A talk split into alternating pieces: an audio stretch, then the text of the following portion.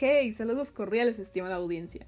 Nosotros somos un equipo conformado por Carlos Moisés, Maffer, Ángel, Aranza e Ingrid, y les vamos a hablar acerca del imperialismo japonés del siglo XIX. Y este estuvo marcado esencialmente por el periodo Meiji, que fue un periodo en la historia japonesa que les explicaremos más adelante. En fin, que disfruten este podcast.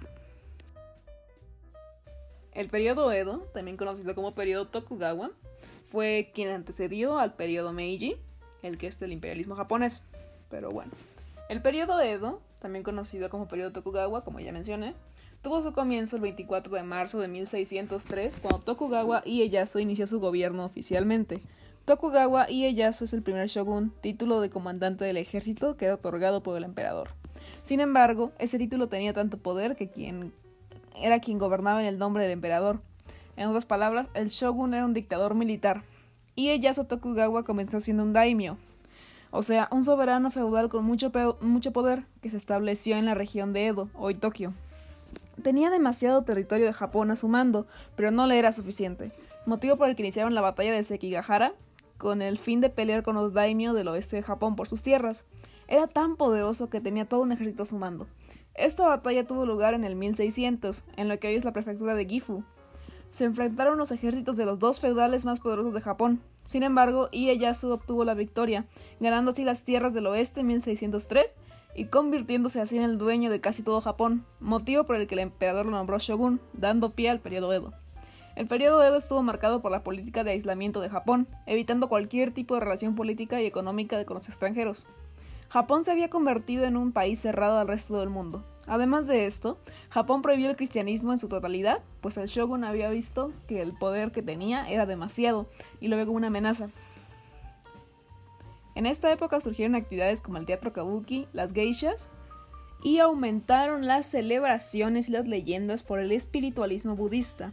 También comenzaron a ser abundantes las artes marciales, ya que se abrieron escuelas para los hijos de samuráis, en las que se les enseñaba principalmente historia de Japón, a escribir y en su mayoría kendo, que es un arte marcial en la cual se blanda una espada de madera llamada boken y se, se hacen combates entre dos personas. A finales del siglo XIX, Japón ya contaba con una estructura fiscal eficiente, un ejército, una industria moderna con buenos medios de comunicación y una constitución. Sin embargo, le faltaba algo para que pudiera nivelarse con las potencias europeas, un imperio colonial. Cuando Japón decide expandirse, se da cuenta que las potencias europeas y Estados Unidos ya habían agotado los territorios susceptibles a invasiones, por lo que las áreas que Japón codiciaba eran jurisdicciones de estados imperialistas o que ya estaban dentro de sus áreas de influencia. Por ello, tuvo que recurrir a las armas y a la violencia para valerse de estos territorios.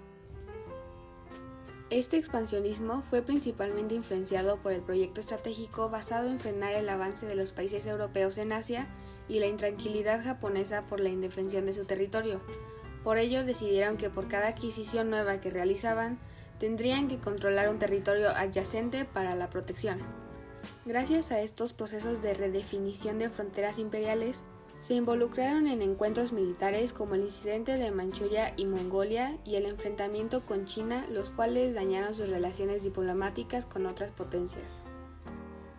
Impulsado por la victoria sobre China en la guerra de 1894 a 1895, Japón decide hacerse de las colonias que internacionalmente se les da el reconocimiento de legitimidad en tan solo 20 años. Este es el caso de Taiwán en 1895, Karafuto y Kanotoshu en 1905, el territorio de Kwantong, Corea en 1910 y Nanjo, que son islas de Micronesia tomadas de Alemania en 1915. Después de estas invasiones, dos tratados internacionales se crearon para respaldar legalmente la transferencia de la soberanía de Taiwán, Corea y Karafuto hacia Japón para ejercer en ella soberanía plena. El periodo Meiji inició en 1868, luego de la caída del shogunato de Tokugawa, que duró de 1603 a 1867. Entonces se prohibía la salida de japoneses y se restringía el ingreso de extranjeros a Japón. En los últimos años del shogunato, los dirigentes de los feudos de Satsuma y Chosu se unieron para proteger los derechos del jefe supremo de volver al poder aliándose con los rebeldes que llevaban años enfrentando al shogun. y de esta forma poder modificar plenamente el sistema feudal japonés. Aun cuando en un primer instante Shogun intentó llegar a un pacto de tranquilidad para continuar teniendo el poder, esto no funcionó, ocasionando que a inicios de 1868 el shogun mencionara que no iba a admitir las demandas de los partidarios imperiales atacando a los ejércitos imperiales en la metrópoli de Kioto, iniciando una guerra civil exitosa como Guerra Boshin. En poco tiempo, el shogun y sus hombres se rindieron y se entregaron a la ciudad al jefe supremo Meiji. Edo ha sido renombrada como Tokio y se considera la ciudad más importante de Japón, convirtiendo el palacio de Edo en el nuevo palacio imperial y se empezó la llamada Era Meiji. A partir del ascenso al trono de Meiji Tenno, tuvo bastante presente la urgencia de modernizar e industrializar el territorio. Otros territorios asiáticos habían sido colonizados por potencias europeas, directa o de forma indirecta gracias a sus desventajas tecnológicas.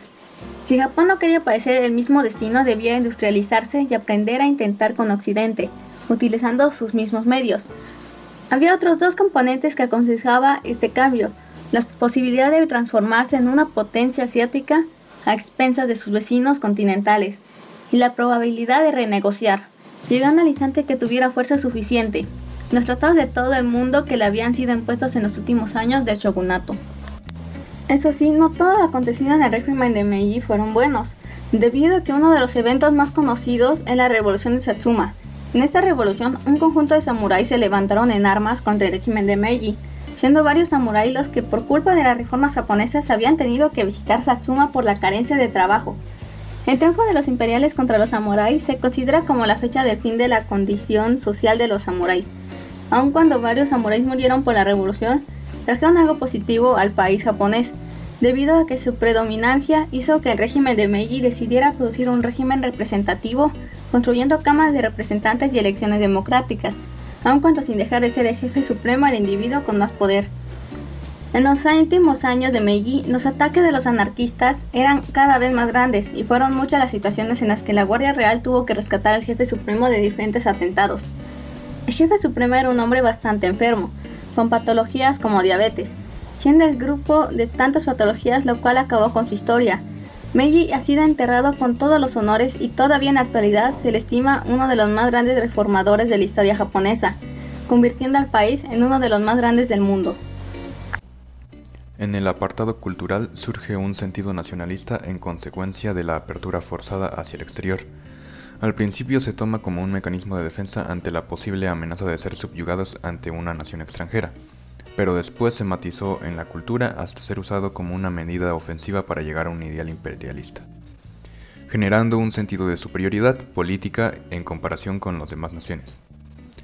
Al concepto de Estado-nación estar basado en el modelo alemán de la época, la nación estaba construida a partir de implicaciones raciales, que fueron un factor importante en la construcción y desarrollo de los ciudadanos de la primera mitad del siglo XX. La fusión de estos dos factores dio como resultado una corriente ideológica llamada panasianismo, que nace en un conflicto acerca de cuál sería la cultura predominante en Japón.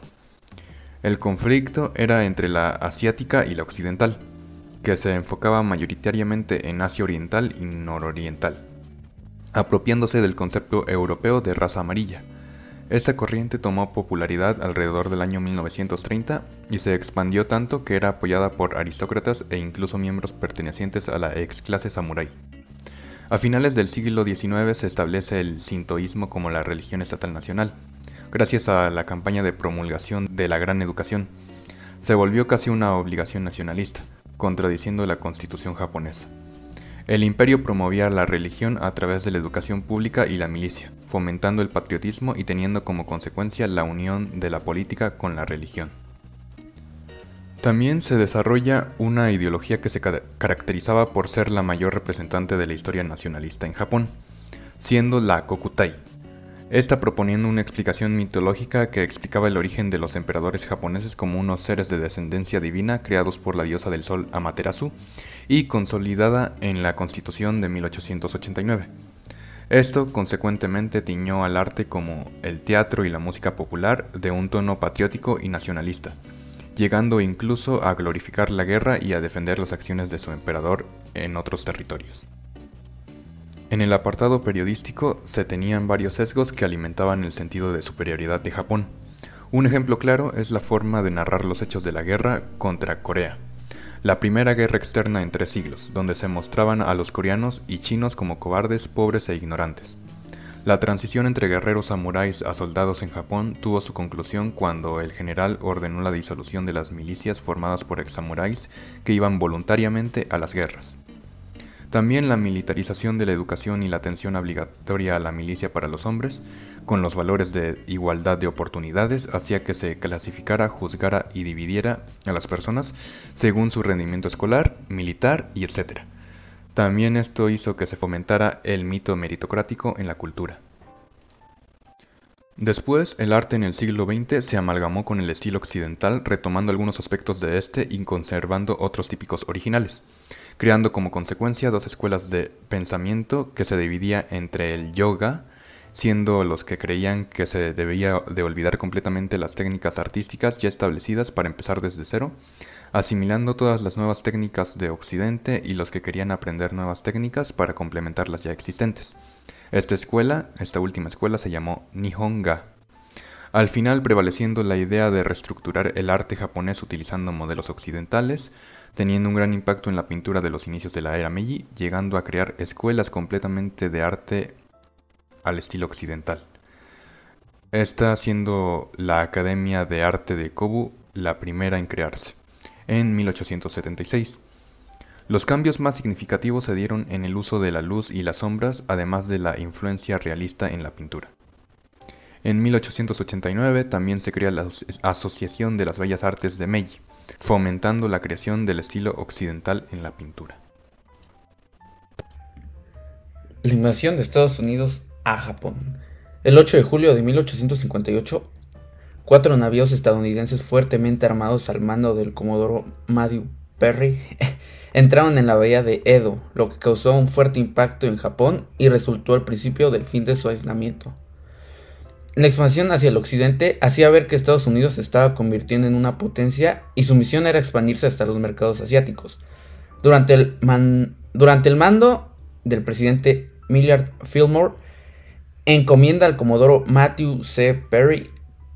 Este llega al Edo Bay el 8 de julio de 1853 en busca de una amistad y un libre comercio con Japón, siendo rechazado para ellos, puesto que los japoneses lo veían como una desventaja, ya que si veían los demás países este tratado, estos igual tratarían de unirse, quitándole sus sentimientos de aislamiento a este país, por lo que se negaron, y el Comodoro Perry prometió volver con refuerzos y un mayor poderío militar, terminando en 1854 con su llegada a Tokio.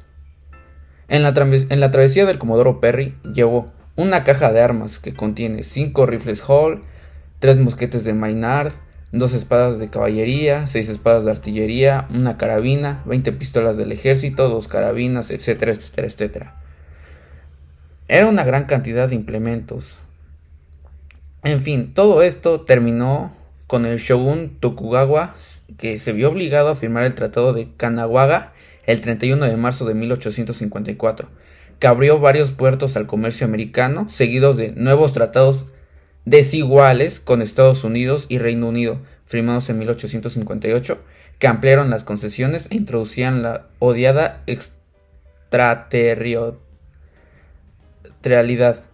Este ataque no fue sorpresa, ya que a partir de la primera guerra del opio en China, de 1839 a 1842, que apareció el temor entre los japoneses, sabedores de que pronto los occidentales estarían penetrando a Japón. Además, la élite japonesa estaba realmente informada sobre los occidentales, mucho más que lo que estaban estos sobre Japón. A través de los comerciantes holandeses de Nagasaki surgió el Rangaku o educación holandesa, que revolucionó el pensamiento japonés. Y chon, aquí termina el podcast de hoy. Esperamos de todo corazón que les haya gustado y que se hayan informado a tope de este tema. Les mandamos un abrazo hasta donde estén. Muchas gracias. Hasta luego.